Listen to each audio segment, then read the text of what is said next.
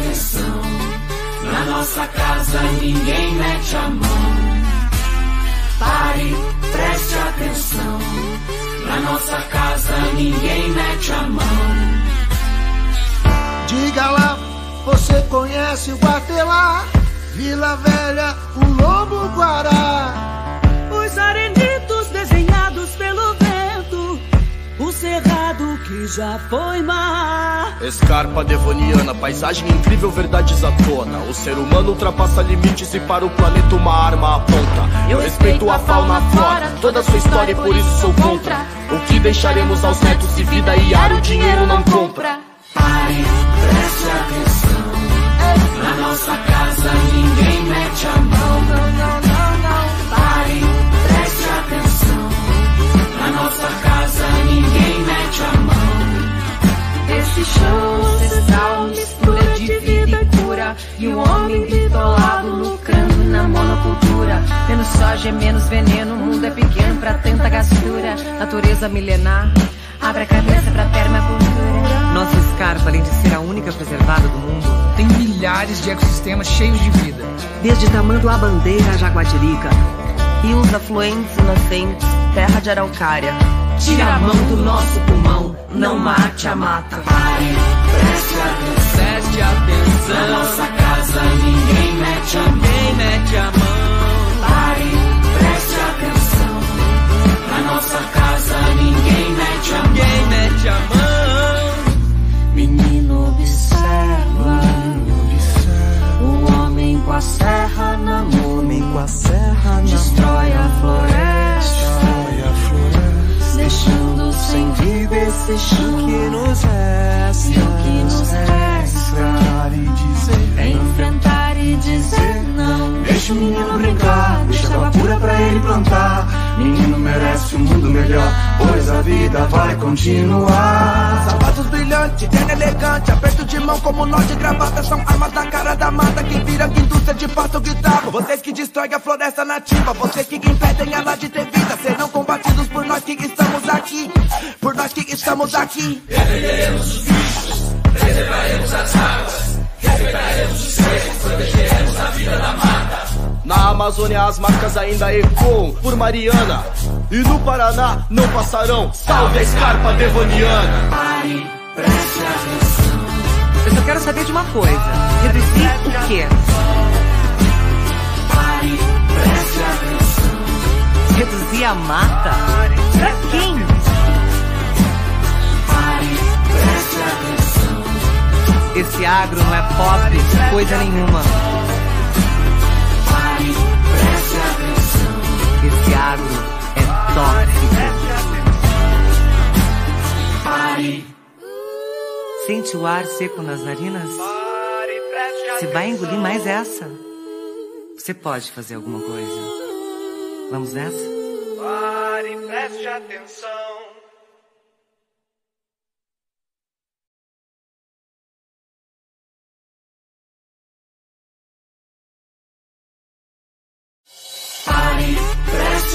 Atenção. Na nossa casa ninguém mete a mão. Pare, preste atenção. Na nossa casa ninguém mete a mão. Diga lá, você conhece o Guatelá? Vila Velha, o Lobo Guará. Os arenitos que já foi mar. Escarpa devoniana, paisagem incrível, verdades à tona. O ser humano ultrapassa limites e para o planeta uma arma aponta. Eu respeito a fauna, a flora, toda a sua história e por isso sou contra. O que deixaremos aos netos de vida e ar o dinheiro não compra. Pare, preste atenção. Na nossa casa ninguém mete a mão. Pare, preste atenção. Na nossa casa ninguém mete a mão. Esse chão ancestral, mistura de vida e cura. E o homem bitolado lucrando na monocultura. Menos soja, menos veneno, o mundo é pequeno pra tanta gastura. Natureza milenar, abre a cabeça pra permacultura. Nossa escarpa, além de ser a única preservada do mundo, Tem milhares de ecossistemas cheios de vida. desde Tamanduá Bandeira a Jaguatirica, rios afluentes e nascentes, terra de araucária. Tira a mão do nosso pulmão, não mate a mata. Pare, preste atenção. Preste atenção. Na nossa casa ninguém mete a mão. Ninguém mete a mão. Pare, preste atenção. Na nossa casa ninguém mete a mão. Ninguém mete a mão. Menino observa, o homem com a serra na mão, Homem com a serra na floresta, Destrói a floresta deixando sem vida esse chão. que nos resta E o que nos resta Enfrentar e dizer é enfrentar e dizer não. Deixa o menino brincar, deixa água pura pra ele plantar. Menino merece um mundo melhor, pois a vida vai continuar. Sapatos brilhantes, terno elegante Aperto de mão como nó de gravata. São armas na cara da mata Que vira indústria de pasto guitarra. Vocês que destroem a floresta nativa Vocês que impedem ela de ter vida Serão combatidos por nós que estamos aqui. Por nós que estamos aqui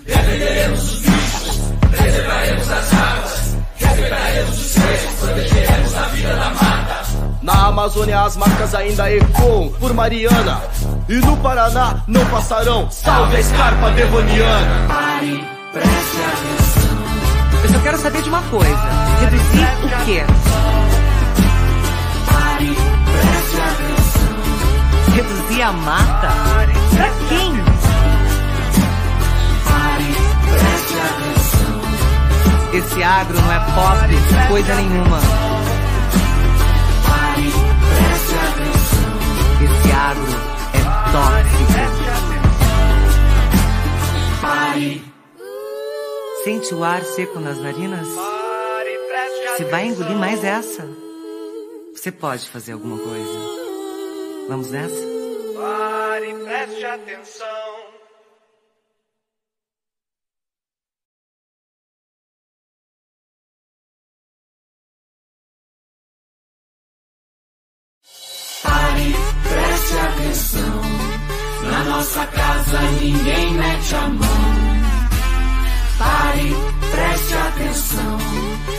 Nossa casa ninguém mete a mão. Diga lá, você conhece o Guatelá, Vila Velha, o Lobo Guará. Os arenitos desenhados pelo vento, o cerrado que já foi mar. Escarpa devoniana, paisagem incrível, verdades à tona. O ser humano ultrapassa limites e para o planeta uma arma aponta. Eu respeito a fauna flora.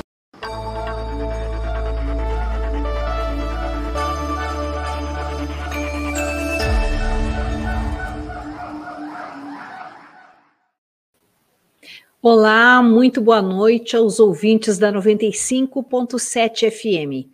Hoje é terça-feira, dia 31 de maio, e está começando o programa Justiça e Conservação. Eu sou Maria Celeste Corrêa e fico com vocês até às 19 horas.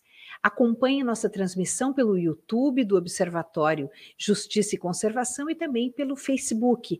Você nos encontra em arroba. Inscreva-se no nosso canal, siga nossas redes e fique por dentro da nossa programação. Você também pode participar das nossas transmissões pelos nossos canais e enviar perguntas, sugestões ou deixar o seu alô aqui para a gente. No programa Justiça e Conservação desta terça-feira, nós vamos voltar no tempo do seu Ribas. O professor Renato Mocelin vai nos contar sobre a época do interventor Manuel Ribas. E depois nós temos a presença do gerente de Gente e Cultura do IBEMA, Luiz Carlos Portes. Ele vai mostrar como a performance extraordinária de uma empresa depende de diversidade cultural no ambiente de trabalho, no ambiente corporativo. E a gente começa pela nossa coluna semanal de história com o professor Renato Musselin, professor historiador, que vai nos contar um pouco sobre o tempo de Manuel Ribas. Boa noite, professor. Bem, ele deve entrar daqui a pouquinho. Eu vou explicando quem é Manuel Ribas.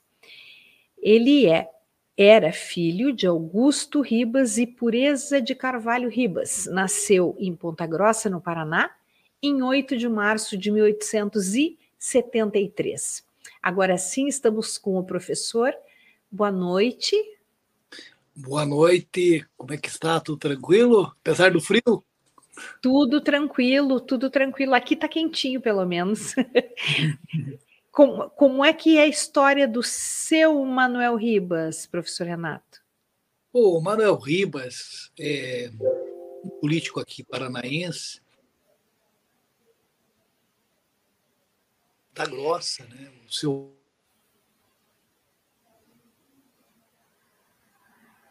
A gente perdeu o seu áudio, professor.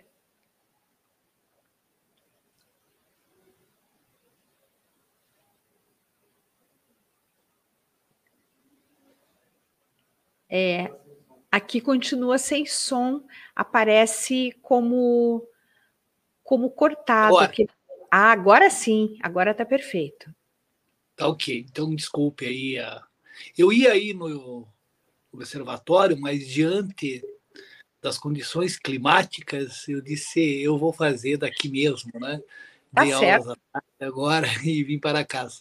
Mas eu dizia que o, o Manuel Ribas era filho do comendador Augusto Lustosa, que foi deputado provincial, portanto, de uma família tradicional dos Campos Gerais.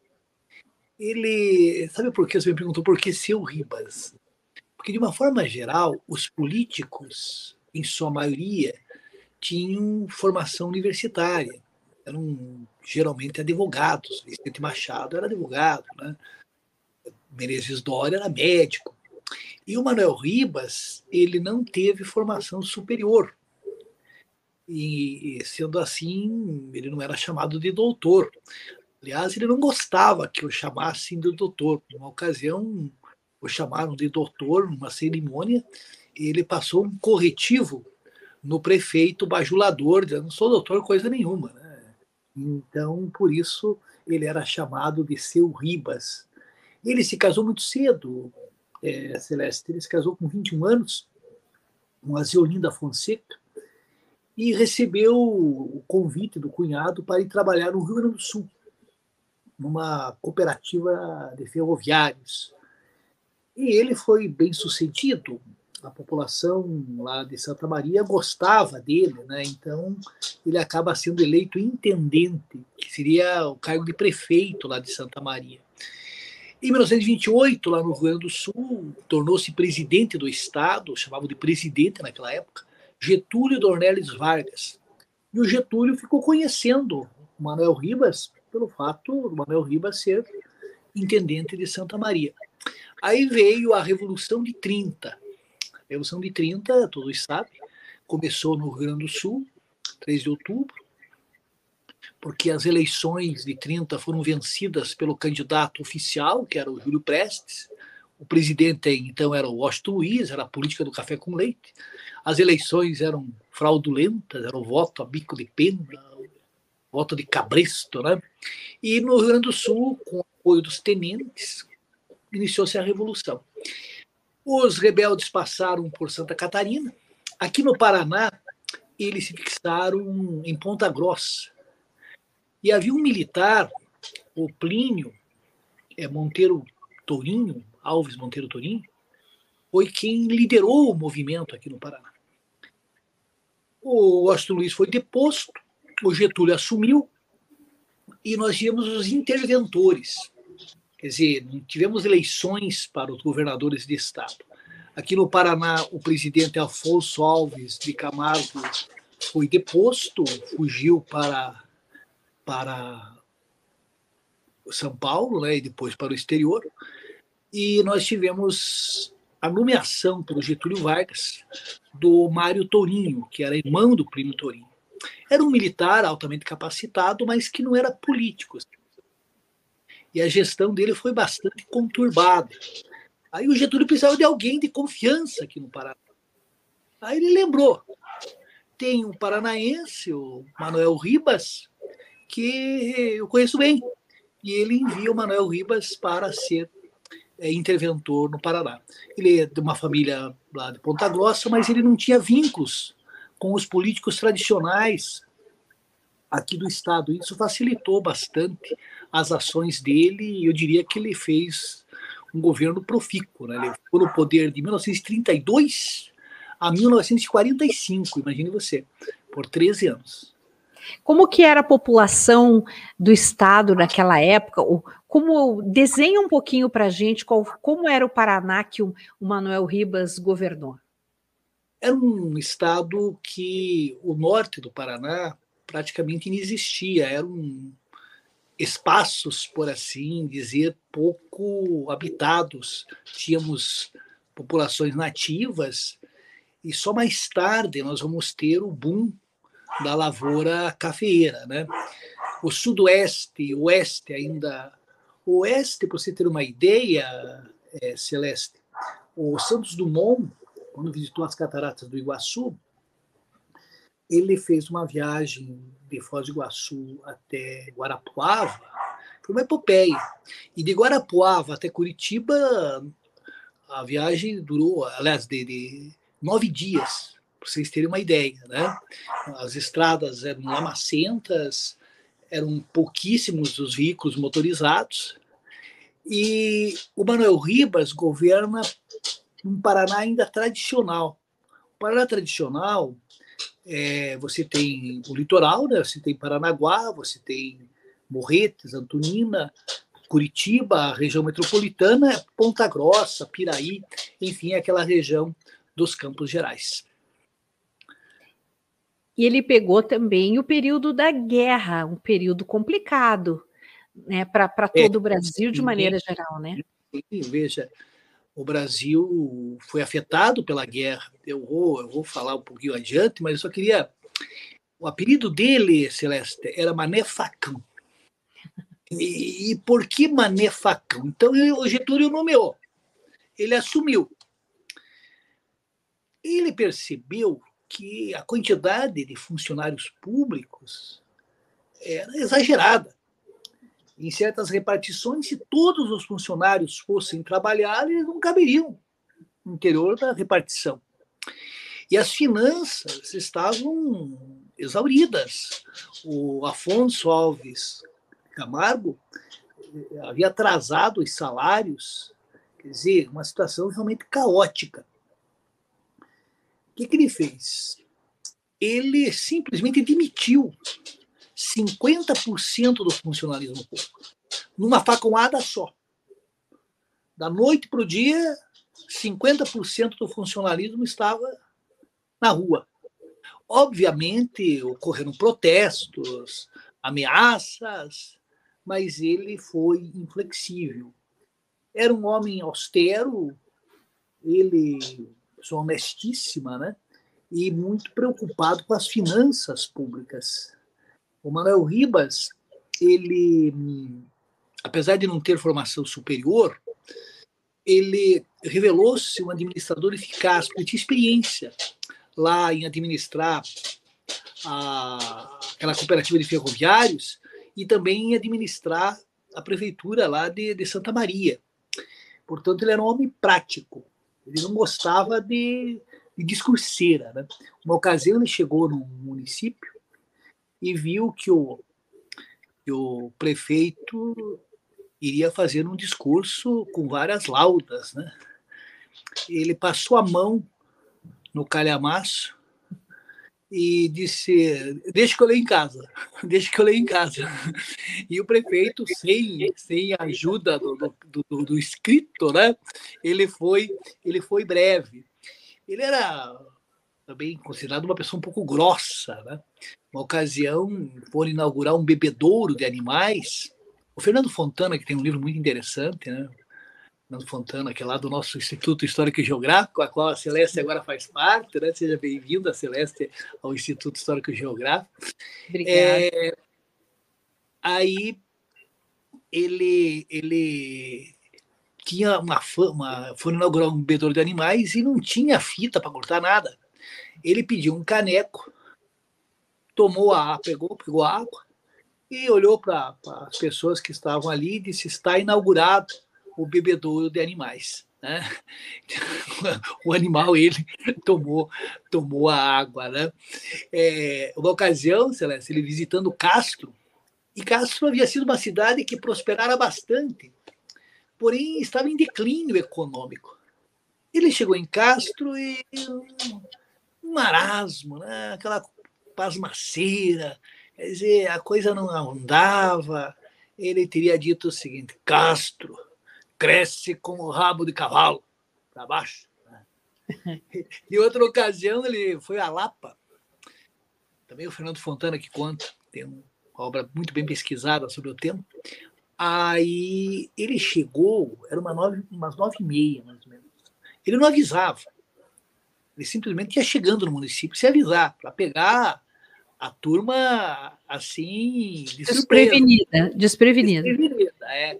Aí ele chega, uns dois, três funcionários na prefeitura só. O sujeito que era, que era o guardião lá, ele chega e pergunta: cadê, cadê o prefeito? Desculpe que aqui esse meu tem um o ventania aqui que está me atrapalhando. Vai, vai, vai, vai sentar, vai deitar lá, vai, vai, vai lá. É, ele, ele, não sabe, o prefeito, ele, ele gosta de jogar canastra e ele dorme tarde. Então ele chega aqui na prefeitura ali pelas 11 horas, quando vem. Aí a frase célebre do Mané Facão. Lapa, berço de heróis e terra de vagabundo. Os lapianos, obviamente, não gostaram, porque ele generalizou. Né? Então, uma, o Manuel Ribas ele deixou obras importantes, sem dúvida nenhuma, sabe? Foi, ele foi depois, com a redemocratização, ele foi eleito pela Assembleia Estadual Constituinte governador de Estado. Mas em 37 o Getúlio deu um outro, deu um golpe de Estado, Estado Novo. E quem o Getúlio nomeou para continuar como interventor? O Manuel Rivas. Então ele, ele, na verdade, era um interventor que se impôs pela competência. Esse é, é o fato. Eu diria que o sucesso do Manuel Ribas, vários fatores contribuíram. Era homem de confiança de Getúlio, então ele tinha o apoio do governo federal em nenhum momento ele entrou em rota de colisão com o governo federal. Então, isso era importante para verbas, para uma interrelação é, profícua entre o governo estadual e o governo federal. Ele era de uma família tradicional, portanto, ele tinha apoios junto às classes dominantes, né? Os grupos dirigentes do Estado. Ele era um político é, que, apesar de ser um pouco ríspido, inspirava confiança. As pessoas é, tinham por ele uma grande admiração. E ele, um dia da semana, ele mantinha o palácio aberto para que as pessoas do povo fossem até ele. A, a minha nona, a gente chamava de nona, né?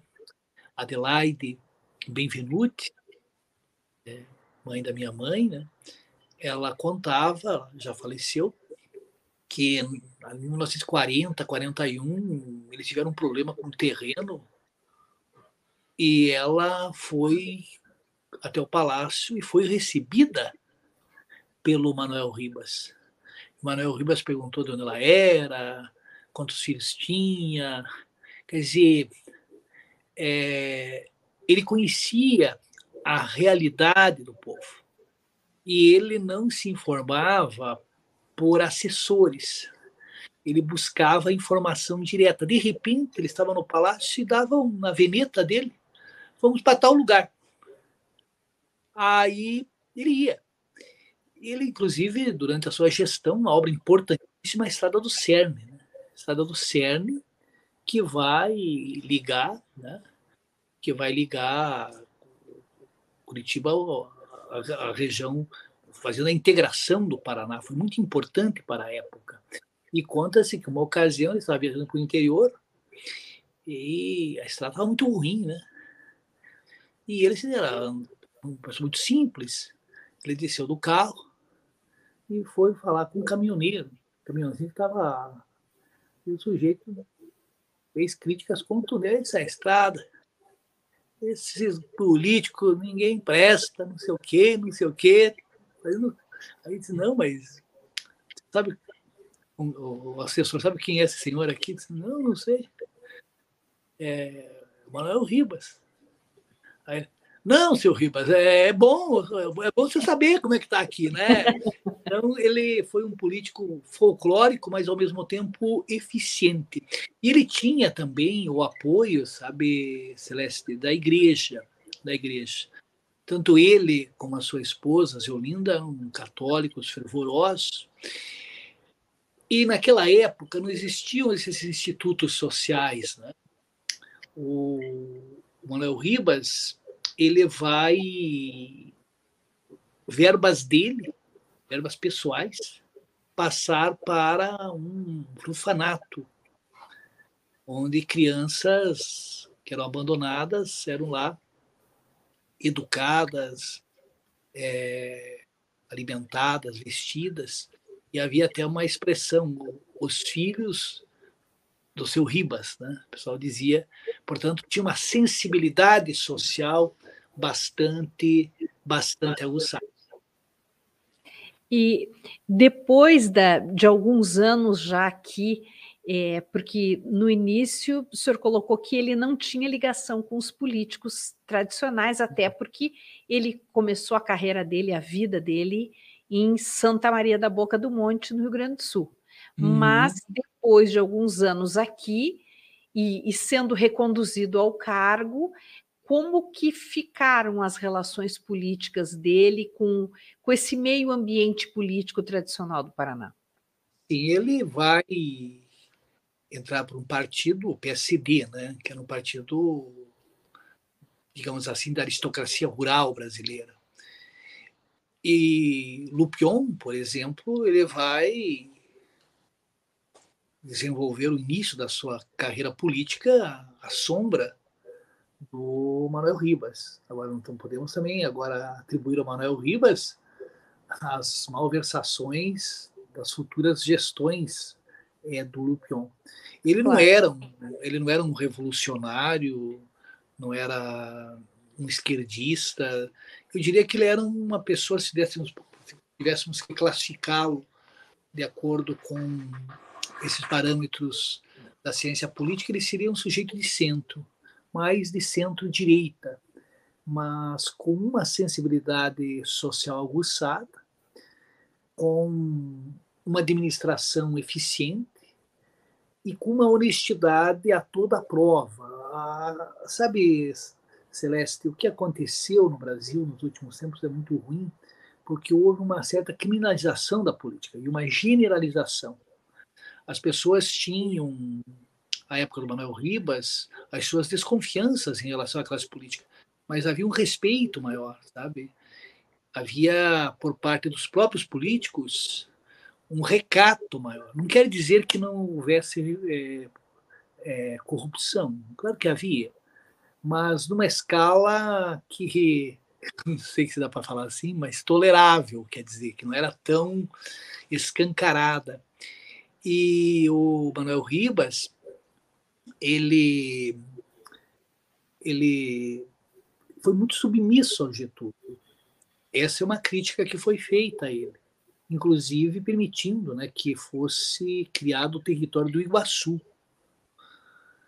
Depois, o território do Iguaçu voltou a fazer parte do Paraná.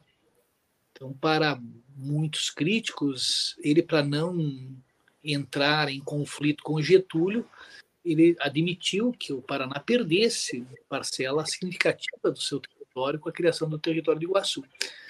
Também é, a crítica que se faz é que o centralismo fazia com que todas as decisões tivessem que passar por ele e muita coisa emperrava, porque não tinha como. A administração pública estava se tornando mais complexa e exigindo mais e mais pessoas é, qualificadas. Mas o que eu gostaria que os nossos ouvintes é, percebessem é que ele era um homem do seu tempo e que dentro das possibilidades, uma avaliação, assim, eu diria que a avaliação teve mais aspectos positivos do que aspectos é, negativos. É, sabe, Celeste, o Brasil vive, viveu de 30 a 45 um período bastante, digamos assim, é, rico em transformações. O Getúlio foi um presidente altamente é, competente e desejoso de modernizar o país. Porque o Brasil até então era um país agrário. O Brasil exportava café e importava manufaturas. O Brasil dependia, toda a sua economia, do café. Getúlio, não, não podemos continuar assim. Nós vamos ter um processo de industrialização. Getúlio conseguiu aplacar as lutas sociais com a CLT, fazendo concessões aos trabalhadores e possibilitando o desenvolvimento do capitalismo, pois os trabalhadores tendo salários poderiam consumir mais. É claro que críticas devem ser feitas, e eu quero uma oportunidade, nós fazemos um programa só sobre o Getúlio. Por exemplo, a questão agrária não foi contemplada. Houve uma reforma agrária, trabalhadores rurais não tiveram direitos, e houve repressão. Né? E 35, depois do fracasso da intentona comunista, Preste, Graciano Ramos, uma quantidade imensa de pessoas importantes né, acabaram presas. O Graciliano Ramos tem uma obra, Memórias do Cárcere, onde ele relata como eram as condições carcerárias e a maioria dos que estavam presos eram presos políticos. Também devemos destacar que com o Estado Novo, a censura era férrea. Nós vamos ter muitas pessoas presas, muitas pessoas torturadas, mortas. Inclusive a companheira de Prestes, Olga Benário, grávida, foi entregue à Gestapo, deu à luz uma menina, a Anitta Leocádia, e veio a morrer num campo de concentração. Então, o Getúlio também teve o seu lado, digamos assim, tremendamente negativo mas, por outro lado, foi um líder carismático que deu ao Brasil, eu diria que Getúlio, o Brasil modernizou-se. Né? Você então, diria que ele foi populista? Aqui no Brasil, sabe, Celeste, a palavra populista tem uma conotação depreciativa. Populista, eu diria que ele foi popular. Como João Goulart foi popular é, o vocábulo populista cunhado pelos liberais para desmerecer políticos que atenderam certas reivindicações sociais. E ninguém é popular de graça. Trabalhadores gostavam de Getúlio, porque, afinal de contas, uma série de direitos obtidos durante o governo de Getúlio. É verdade que ele impediu, ele reprimiu os comunistas, os anarquistas, Daí aquela, aquela famosa frase, né, que Getúlio foi pai dos pobres, mas também mãe dos ricos. Getúlio dizia que os industriais de São Paulo não percebiam que ele impedia uma revolução social, que ele defendia um capitalismo, mas não um capitalismo liberal, um capitalismo predatório, um capitalismo em que as desigualdades sociais aumentassem. É verdade que não havia na época ainda, Celeste, as preocupações que nós temos hoje, né? que são as questões ambientais. E historicamente são recentes. Aqui no Paraná, nós vamos ter, nos anos 30, né? Já vinha desde o começo do século, a erradicação de araucárias, perobas. Quando houve a expansão pelo, pela lavoura cafeira pelo norte foi um Deus nos acuda. Né? As populações nativas que ainda existiam, os caigangues, vão sendo dizimados e as florestas vão sendo simplesmente é, exploradas de uma maneira predatória. Então, é preciso também nós tomarmos o cuidado de não praticarmos o anacronismo, ou seja, analisarmos o passado com a mentalidade eh, do presente. Mas nós tivemos pessoas visionárias, como Romário Martins, né, como o Renan Mack e outros, que alertaram e retentaram mostrar as consequências deletérias da devastação. Agora, nós tivemos, uns dias atrás, ali, o Dia Nacional da Mata Atlântica, e que nós não temos absolutamente nada, né, Celeste, para comemorarmos, pois os dados são assim preocupantes, eu diria trágicos. No ano de 2021, segundo pesquisas, é, houve um avanço de 65% da destruição da Mata Atlântica. E o Paraná ficou em terceiro lugar. Ah, em terceiro lugar, é, medalha de bronze por méritos? Não, não na degradação. Então, eu acho que passou da hora, se está, todos estão acompanhando essa tragédia lá em Recife. E não é por acaso, é tragédia em Recife, é tragédia em Petrópolis, tragédia município ali da região metropolitana de São Paulo. Essas tragédias não são por acaso. Está mais do que na hora e o observatório faz uma contribuição enorme nessa questão, que a questão ambiental seja colocada como questão primordial. Mas ainda parece que somos minoritários nesta luta, né, Celeste? Não é isso que a gente está vendo, não é, professor? Porque já às vésperas da nova campanha política, volta o assunto da reabertura da Estrada do Colono que sabe-se que é uma atitude criminosa. Isso já transitou em julgado, não existe nada que justifique tentar voltar à estrada do colono, mas nós estamos em ano de eleição e o assunto voltou mais uma vez. Foi ressuscitado esse assunto na imprensa e no Senado Federal.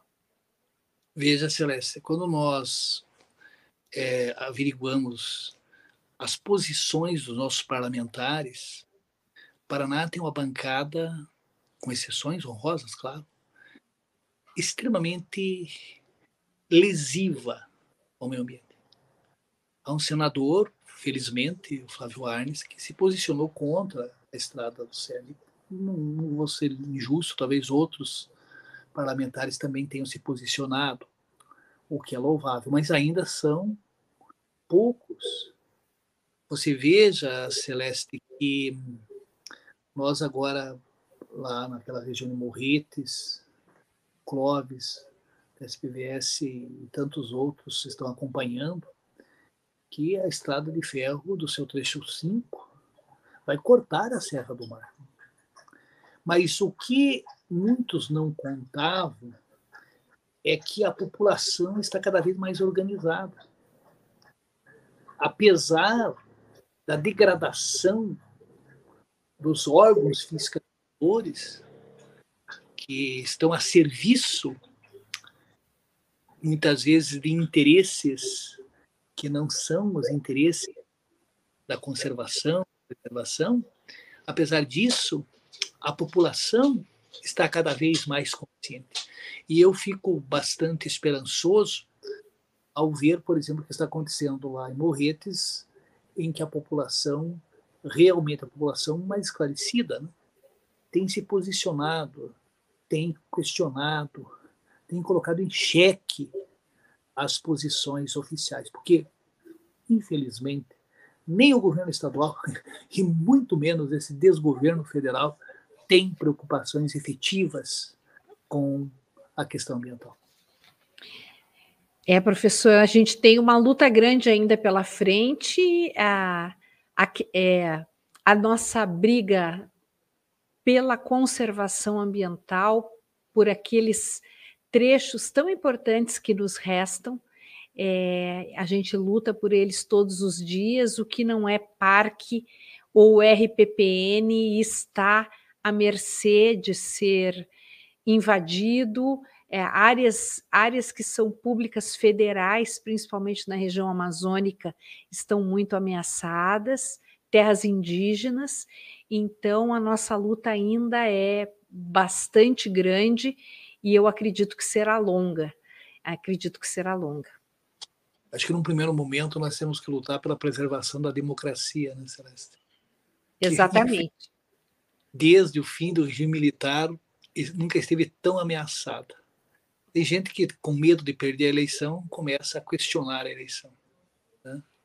É, é, importante que, como, como o senhor falou, professor, isso não apenas em relação aos assuntos é, ligados ao meio ambiente, mas a todos os assuntos e a política também, como hoje nós temos muitos meios de é, para receber informações, para buscar informações, toda a população, e, e aquilo está na nossa mão, está num celular, então fica muito mais difícil o cerceamento, a informação, e a verdade, de um jeito ou do outro, sempre chega. Essa que é a nossa grande vantagem, né? O tempo é o senhor da razão e ele corre muito rápido. Essa que é a verdade, né? Muito obrigada, viu, professor Mocelin, por mais essa aula e, e por nos trazer esse personagem tão importante da história do Paraná, o Manuel Ribas. Muito obrigada, boa noite e espero que, que, que seja suportável mais essa noite de frio aí. Obrigado. Boa noite a todos. Obrigado. Obrigada, professor. Bem, e a seguir nós vamos ter a presença do gerente de Gente e Cultura do IBEMA, Luiz Carlos Portes.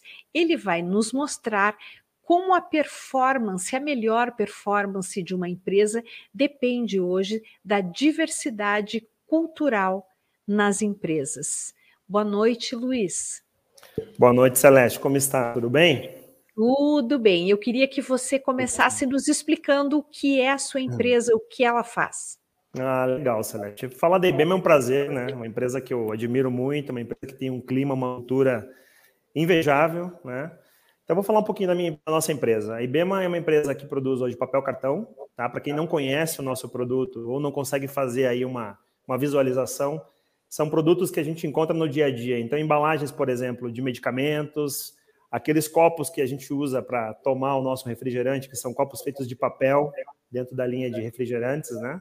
Ah, embalagens para comida, para alimentação, então a gente tem também aí uma linha do, nosso produto também para poder fazer essas embalagens. Nós não produzimos a embalagem, né? Isso é bem importante deixar claro. A gente produz o papel cartão, que vai para um gráfico, que lá sim saem as embalagens. Então, perfumaria, enfim, tem uma infinidade de aplicações aí, tá? A IBEMA está no mercado há mais de 65 anos, é uma empresa bastante consolidada no mercado. A gente tem algumas unidades Fabris, é, uma em Budas Artes, São Paulo, nós temos uma unidade fabril também em Turvo, na região aqui no interior do Paraná, né, próximo da cidade de Guarapuava. Temos um centro de distribuição em Araucária e um escritório aqui no, em Curitiba, na região aqui do, do centro, próximo da, da 7 de setembro. Né?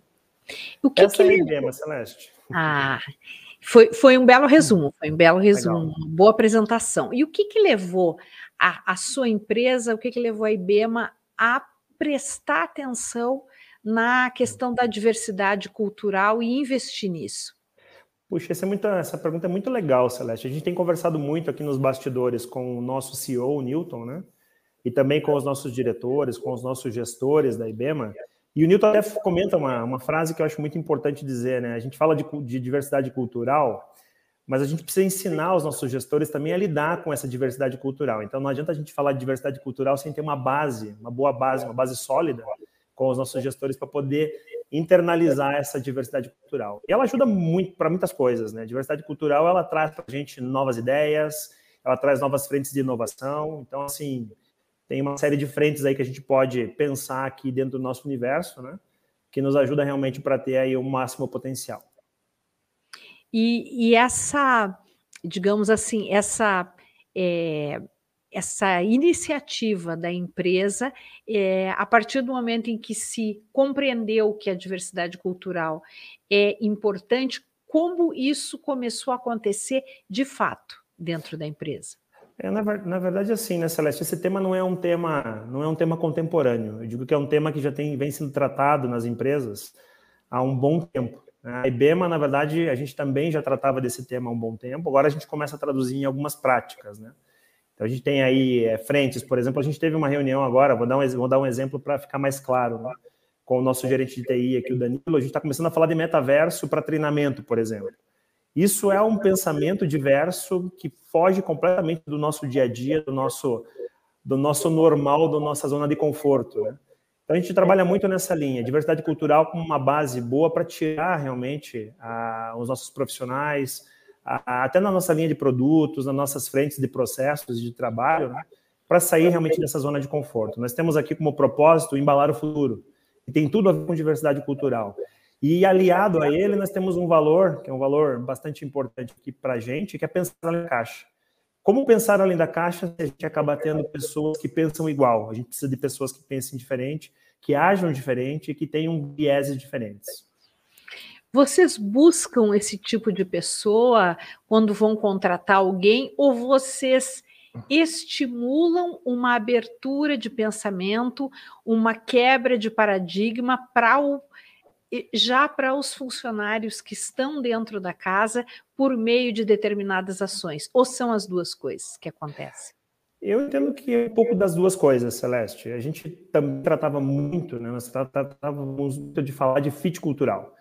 E para a nossa concepção aqui hoje, a transformação cultural ela se enquadra melhor. Fit cultural é você colocar as pessoas na mesma forma de cultura, no mesmo pensamento que você tem.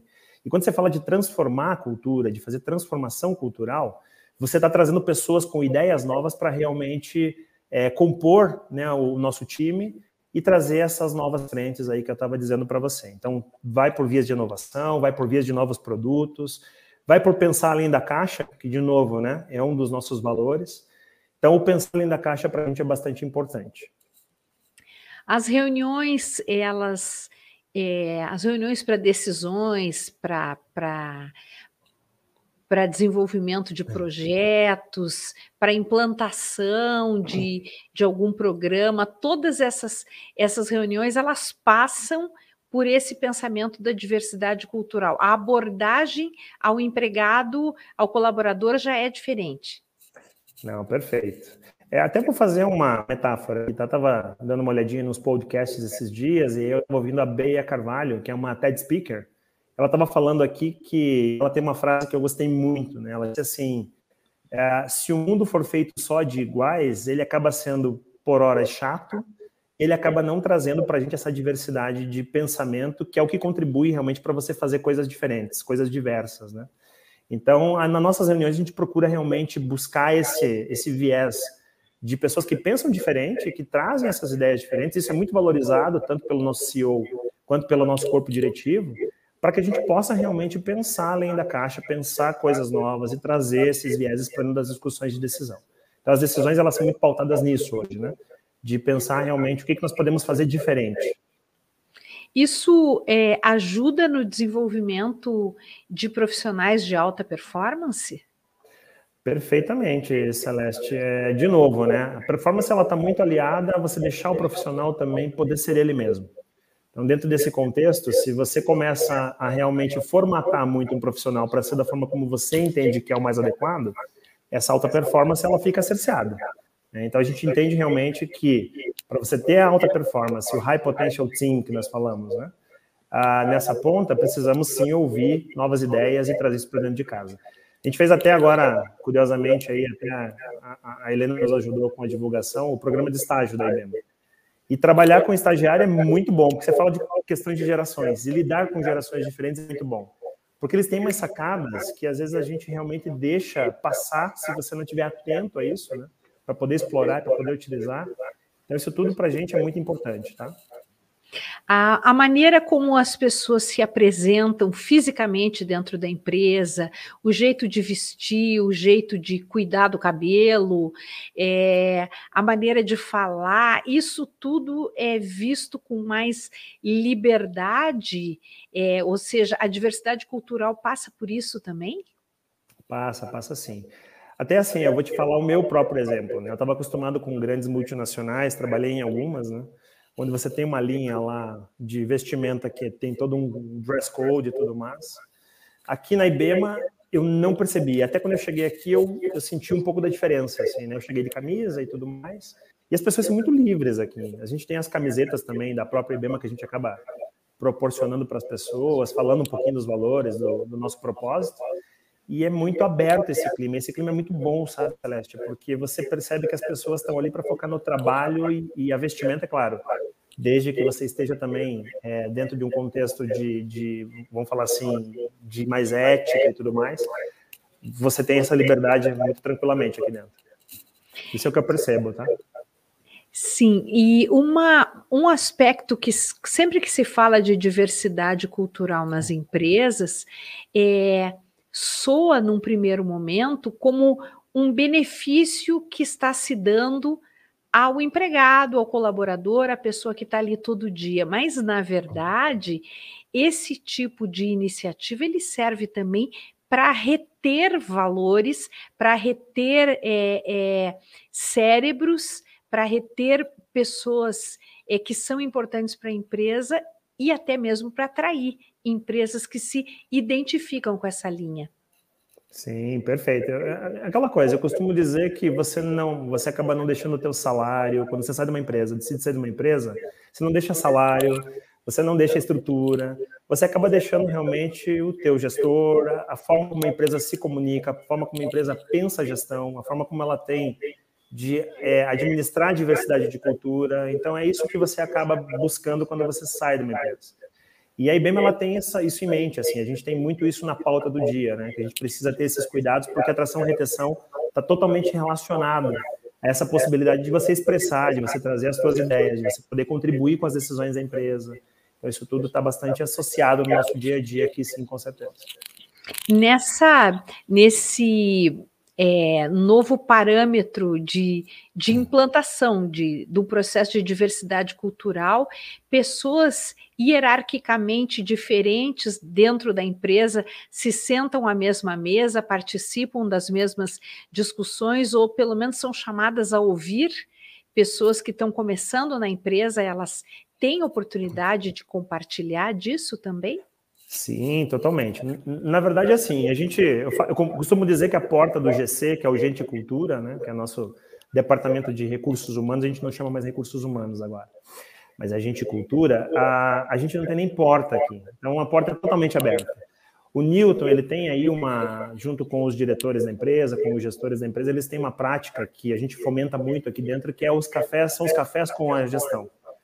Então, isso é muito legal porque você chama públicos diversos para poder participar dessas discussões e ali saem ideias, dali saem também explicações do porquê que nós estamos indo para uma direção e não para outra. Então, esse, esse universo de abertura, ele é muito presente na IBEMA, Celeste. Eu, eu sou muito suspeito para falar, eu gosto muito de, desse ambiente, desse universo, desse clima que nós temos aqui, sabe? E como que a empresa se posiciona diante dessas questões relacionadas à sustentabilidade hoje? Legal. Bom, para dar um exemplo, nós estamos hoje na Bienal do Lixo, que começou agora em São Paulo, né? Está acontecendo, está indo do dia 26 até o dia 5, até convido quem tiver interesse em participar. Está tá sendo bem legal. É, e a gente acaba se posicionando de uma forma realmente como parceiros. Né? A gente entra nessa linha de trazer informação, a gente trouxe uma informação lá que nem eu tinha ciência, Celeste, que 97% do lixo no Brasil ele não é reciclado. Então isso tudo a gente está trazendo como forma de informação para a população e, assim está sendo bem legal essa interação. A gente tem alguns outcomes lá, algumas coisas que vão sair dessa do nosso stand da Bienal. Então temos uma árvore que está sendo composta com copos que nós estamos provendo. A IBEMA também fabrica copos, né? E aí a gente vai compor essa árvore para mostrar realmente o quanto que nós temos aí de possibilidades de reverter isso que nós chamamos de lixo em algo que pode ser de novo é, reaproveitado numa sustentabilidade, né? para manter o meio ambiente em dia. Né?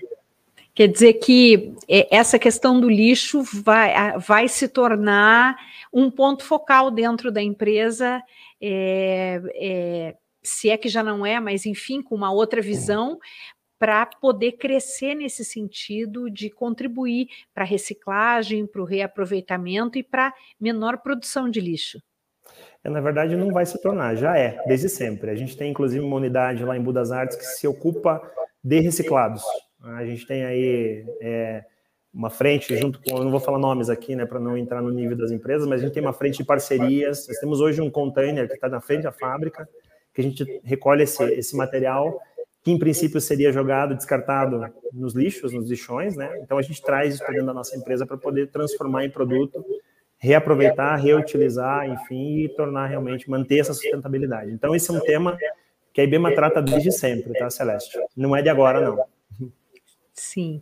E em relação a, a, essa questão da diversidade cultural, que é o tema central aqui da nossa entrevista, que tipo de, de dica, de sugestão, de aconselhamento você daria a empresas que pretendem começar a investir em diversidade cultural? Como que, que começa essa mudança? Eu diria que começa muito pelo que a gente conversou no início, né? Formando gestores, porque você falar de diversidade, falar de inclusão é muito legal, é muito bonito, está relacionado a ESG, enfim, é, é, tema de, é tema do momento. Né? Mas precisa ensinar realmente as pessoas internas dentro da tua companhia como lidar com essas questões todas, da diversidade cultural, da diversidade, da questão da inclusão também, porque não adianta a gente só ter um discurso bacana e não transformar isso em, em prática, que é o que a gente faz muito aqui na IBEMA, que é transformar tudo isso em prática, sabe, Celeste? Então, formar gestores, a gente está agora com a academia de liderança, trazendo algumas frentes aqui para trabalhar com eles, o que, que é essa diversidade, como que a gente extrai o máximo potencial, como é que a gente faz para lidar com esses... Com esse, eu falar, a gente falava de conflito de gerações, hoje eu falo de complementaridade de gerações, né? Então, isso tudo que, é, isso tudo que eu daria de dicas para essas empresas que estão começando hoje a abordar os temas, começar por aí, né? Começar por, por formar internamente esse conceito, esse contexto.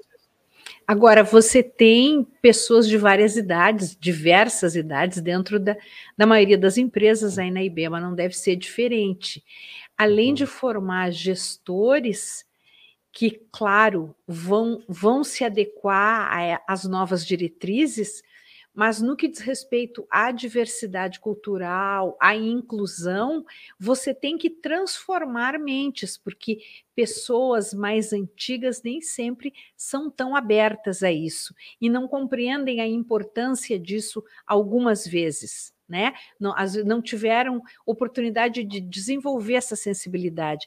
Então, como é que a empresa lida com isso para transformar essas pessoas? a gente tem que lidar com a, o máximo de naturalidade possível, né? E, e trazer para essas pessoas também qual é o benefício que nós ganhamos quando a gente expande um pouco esse pensamento. E eu falo para você que assim, ó, eu vou, vou, vou arriscar aqui, né? Dentro da IBEMA, eu ainda não vi é, esses vieses, esses vieses limitantes que eu falo, né? Que a gente comenta muito, né? Ou vieses ocultos dentro dessa linha, tá? Então a gente consegue realmente trabalhar muito bem esse tema aqui internamente é, e a gente traz esses conceitos para a mesa. Acho que a melhor forma de falar, de fazer o tema é, cair na prática, é você trazer ele para a mesa e conversar sobre ele. Né? A gente tem feito muito isso aqui nos últimos tempos. É, é, antigamente, isso aparece até em, em séries de TV é, mais antigas que retratam anos 50, anos 60 e até anos 70, quando as empresas não tinham essa sensibilidade de abordar essas questões e de investir nessas mudanças culturais e na diversidade cultural, o que se via era uma competitividade feroz, um puxar de tapetes, é, ficavam, saíam estressadas do trabalho porque não adiantava apenas produzir, elas precisavam se defender constantemente uns dos outros. Havia o trabalho e havia aquele jogo por trás do trabalho, que é uma uhum. coisa absurdamente nociva.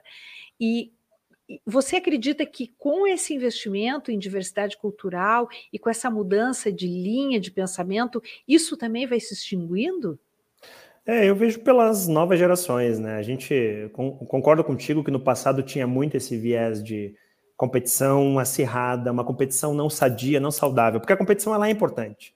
Você competir até com você mesmo é muito importante para você poder crescer, se desenvolver, enfim, e trazer novas, novas formas de pensar até, né? Mas uh, a gente acaba trabalhando muito por essa linha de mostrar realmente que o diverso ele é, ele é complementar.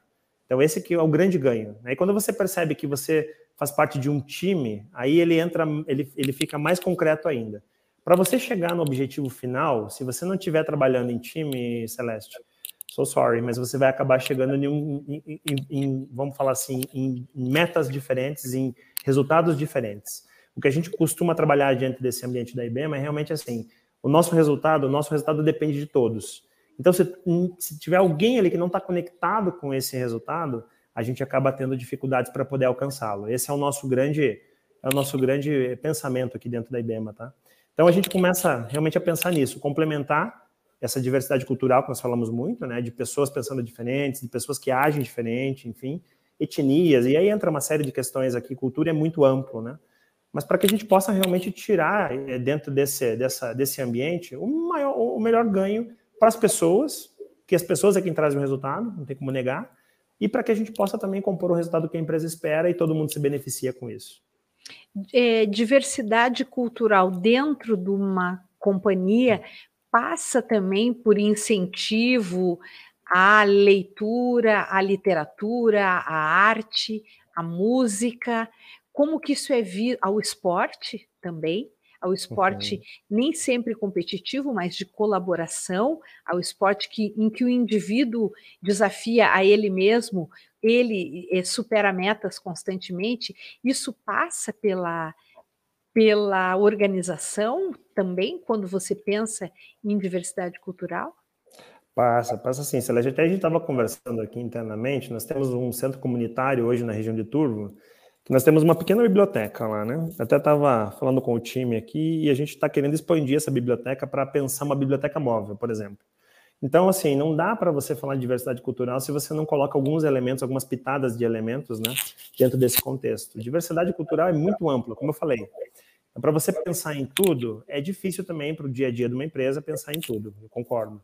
Mas você tem sim que trazer esses elementos para dentro de casa para que você possa realmente fomentar para que as pessoas tenham essa ampliação de visão. E eu falo muito do Newton aqui, Celeste. O Newton é um grande incentivador. O Newton é aquele cara que fica te cutucando, você está parado ali sem fazer um estudo, sem buscar uma, um desenvolvimento, uma formação, ele te cutuca e diz assim, puxa, e aí? O que você vai fazer agora? Né? Então, isso tudo a gente tem no nosso dia a dia que isso é percebido, sabe? Percebido por todos. E a gente agora com esse novo, essa nova versão, vamos falar assim, né, com o nosso Gente Cultura, a gente está realmente apostando que é, essas pitadas todas elas compõem aí realmente o que nós precisamos para entregar de resultado. De novo, resultado importante? É, dá para dizer que não. Mas pensar nas pessoas, pensar também nessas frentes todas que a gente tem aqui de, de trabalho, de projetos, enfim, para que a gente possa realmente manter a IBEMA sustentável, trabalhar com esse, essa, esses conceitos de sustentabilidade, ampliando os conceitos, né?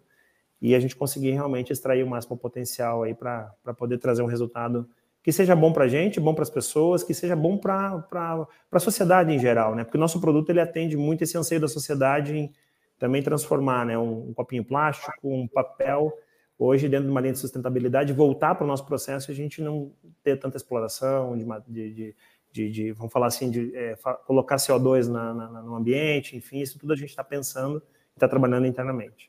Tem alguns compromissos que a gente vai logo, logo divulgar, inclusive é, quando a gente fala de diversidade cultural, a primeira coisa que a gente precisa entender é que homens e mulheres são diferentes na essência e homens e mulheres adultos têm desafios diferentes.